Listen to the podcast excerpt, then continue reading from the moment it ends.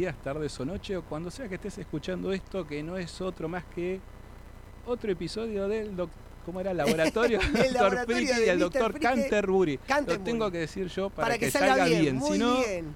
¿Cómo le va, colega? ¿Todo bien? Todo bien, ¿usted ¿Todo bien? Bueno, acá tratando de, de hacer un poquito este podcast. Eh, estos mini podcasts que después van a, van a crecer en su momento. Bueno, muy bien. Eh, ¿a qué nos vamos, ¿De qué nos vamos a eh, tratar hoy? Esta vez nos toca películas, pero de viajes en el tiempo.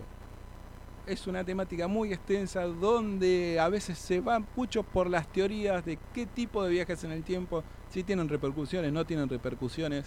Es que eh, es un tema muy largo porque claro, no. ya- toda la- todos los viajes en el tiempo, todas las películas de viajes en el tiempo tienen una idea diferente de lo que es el viaje en el Claro, tiempo. es como que como no hay algo, no hay un libro, no hay un manual, entonces cada cual puede hacer sus propias reglas, esa es la verdad. Con lo cual, así que bueno, bueno, empiezo yo con la primera. Voy a empezar yo con la primera. Voy a ir con una película española, ¿sí? Español. Sí, española. Los cronocrímenes. Los cronocrímenes. ¿Lo viste la peli ¿Viste la ¿Sabes película Los no? cronocrímenes? ¿Sabes que no me? Muy bien, altamente recomendable. Un señor se mudó a una casa, ¿no? Se mudó a una casa, empieza, está sin hacer nada, así, y ve que a alguien corriendo, ¿sí? Se acerca para ver qué pasa, ¿sí? Y se mete en un laboratorio. No. Y aparte, sí, sí, se meten al lado de la casa nueva. ¿Quién era Dexter? Y a partir de ahí le dicen, métete acá, métete acá, métete acá. Y viaja al pasado. Y más de eso no voy a contar porque hay análisis completos en internet sobre cronocrímenes. Cronocrímenes. Mirá la película, de hecho, no está en Netflix, ¿no? No, yo la tuve que ahí. ver, yo lo tuve que ver en YouTube. La vi en Ah, YouTube. eso es buenísimo. La vi en YouTube. Muy buena película. Es española. Es más, les diría, hay, tiene muy pocos personajes. Es una película de Es como una obra de teatro. muy pocos personajes. Prácticamente Muy buena película y muy buen final. No voy a decir más que esto. Ese es el tema con las películas viaje en el tiempo, no podés decir. No puedo decir mucho. Es como un Shenga. Es más, había, hubo y- muchas que tuve que sacar de la lista porque si yo explicaba que era un viaje en el tiempo, Ah, no. ya estaba haciendo Estamos el horas. spoiler. Acá claro. estamos cuatro horas aparte. si acá que- no, acá no necesariamente estoy haciendo un spoiler. Bueno, yo Todo suyo, colega. Yo me voy por otro lado. Me voy a Captain Machine o como se le llamó el jacuzzi del tiempo. Ah, mira, Es del año 2010 de Estados Unidos, donde trabaja conocido John Cusack, por empezar. sí. Que ya, digamos, si bien es un actor que no está muy, muy visto últimamente, pero cada tanto hace alguna que otra cosa. Esta trata de, de un grupo de amigos que después del intento de suicidio empieza medio Complicadita. complicado. Uno se, aparentemente se quiere suicidar, los amigos van a verlo al hospital y deciden, por, aparte de años de no verse, deciden re- rememorar viejas épocas. Y dicen, vamos a tal hotel donde íbamos de chicos y la pasamos muy bien. Es como cuando los pibes se van de viaje de la costa de amigos. Sí, Bueno, este era un hotel, lo que sería en la nieve. Deciden ir, después de mucho tiempo, van ellos tres amigos, más el sobrino de uno, y el hotel ya pasó como 20 años de la última vez que fueron, no es lo que era, está totalmente destruido, está muy abandonado. Entonces deciden meterse en la jacuzzi. sí. Porque bueno, ya que está, nos ponemos en pedo, drogas ilegales. Había uno que tomaba una bebida energizante ilegal rusa, que es la que termina cayendo en el el mando, jacuzzi. en el jacuzzi, y eso hace que los que viajen en el tiempo a esa época de oro de ellos. Ah, mira. Y ahí es donde empieza todo. Y ahí estamos. Y ahí no Ahí vamos a empieza, más. o sea, es cómica más que nada. Mira qué O interesante. sea, es una comedia prácticamente. Y ahí quedamos. Y ahí quedamos. Muy bien. Yo voy a decir otra que nos peleamos acá con el colega que la quería decir él y la, la voy, a, la voy a decir yo. Dale, todo. Hechizo de tiempo. O en otros países atrapado en el tiempo. O el día de la marmota. Un meteorólogo en el del 93 es, es un meteorólogo que es muy arrogante, ¿no? Que le toca eh, siempre, eh, como ese, ir a un pueblo a, a anunciar que, que ha llegado el invierno con la salida de una marmota, ¿sí? Pero por azares del destino queda tapado en un bu- bucle temporal repitiendo el mismo día durante un tiempo, no vamos a decir más. Recurso Sí. después usado hasta el. Recurso usado, pero Usadísimo. recontra usado. Pero muy buena película. Además, protagonista Bill Murray, El mejor, No me me encanta. Cada vez que la pasan por cable me la tengo que terminar de ver, me encanta. No me encanta. banco Bill Murray. Pero bueno, pero la película sí te gusta. No, no importa. tampoco. Bueno, listo. La película me encanta. Muy bien. Te tiene que gustar a vos. A mí me tiene que... Estamos hablando de los gustos Sí, sí, personales, ¿no? obviamente. Está bien, listo. Eh, Todo suyo, Yo colega. tengo 12 monos. 12 Esa es monos. conocida. Sí, la vi, la vi, la vi en el me cine porté esa. bien. ¿Dos? ¿En el cine? Ah, se En el cine la fui a ver cayó 12 una monos. sota. El año No 95. sea malo. ¿Cómo se me cayó una sota? No sea malo. Año 95, dirigida por Terry Gilliam. Capaz que. O sea, el tipo es de hacer películas muy raras. Viene de los Monty Python. Si alguien conoce a los Monty Python, es un grupo cómico.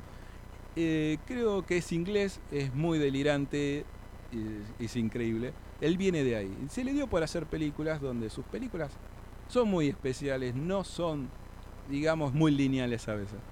Estamos en el año 2035, después de una epidemia, donde hubo un virus que devastó casi toda la población, la gente queda atrapada, o sea, decide sobrevivir en cavernas. Eh, pero tienen tecnología donde agarran al protagonista que sería Bruce Willis, que es un preso, un reo, donde le dicen, bueno, te vamos a usar, porque no, no sos nada, sos un reo, sos escoria, te vamos a usar de experimento para que vayas a buscar el virus y lo traigas, así creamos la cura. A veces le pifian y no lo mandan a la fecha que lo tienen que mandar. Entonces, pero en esta película los, los viajes en el tiempo tienen consecuencias. Porque viste, a veces no, en esta sí. Cada vez que él va y hace algo fuera de fecha tiene consecuencias. Y repercute más adelante donde lo tienen que volver a mandar para arreglar la primera y, y así Y se empieza a complicar. Y, no cor- y cortemos ahí porque Y si no... cortemos ahí. Muy bien. Bueno, otra. Esta, la primera, cuando hablamos de viajes en el tiempo, la primera que surgió en la primera charla de producción fue Predestinación. Película rara si Oh, las hay. Es difícil de Película contar. rara. Es difícil contar el eh, de qué se trata. Empecemos por ahí. Primero, podríamos empezar con lo siguiente. Un tipo que se dedica a hacer una especie de policía de viaje en el tiempo está tratando de encontrar a una persona que va a poner una bomba. ¿Estamos? Ahí estamos. Después de eso, después de eso, ocurre algo con lo cual, no puedo decir No, no, ocurre, ocurre algo con lo cual le cambian la misión, ¿no? Y conoce a una persona. Y a partir de eso, no puedo contar más nada. Es una película que tenés que decir, mirala, Sí, nada más. no, no nada podés más. decir no más podés nada. decir nada porque No podés decir el absolutamente mínimo detalle nada. O sea, te arruina más, la que lo- más de lo que acabo de no, no decir podés. es imposible. Es más, y bastante estoy diciendo. Y sí, mucho. Y bastante estoy diciendo. Bueno, sigo. Eh, yo tengo Frequency, del año 2000, Estados Unidos. Muy buena esa. Esa es muy buena. Muy buena película. donde trabaja eh, Jim Caviezel, el que lo conoce lo tiene más visto por la pasión de Cristo. Él es el al tipo que fajaron durante dos horas. Bueno, es este chabón que hace John, que vive obsesionado con la muerte de su padre, que fue bombero. Una noche de tormenta eléctrica se le activa su, digamos, ¿cómo sería la radio aficionado? Y hace que se conecte con otra radio. No, tampoco se puede decir mucho. no podemos decir que se conecta. Porque Ahí estamos. esa, él se comunica con Para ahí, alguien. para, para ahí, para ahí, porque si no. Claro, y ese alguien, él lo conoce y tiene consecuencias. Claro, y ese, ese, ese encuentro va a cambiar Todo. Todo. Te cambia toda, todo, la, toda todo, la película. todo de lo que, golpe todo lo de que vos venís pensando. Es más, nosotros dijimos que de viaje en el tiempo, pero no dijimos más nada. No, no, no, No, no. vamos no. a decir más nada.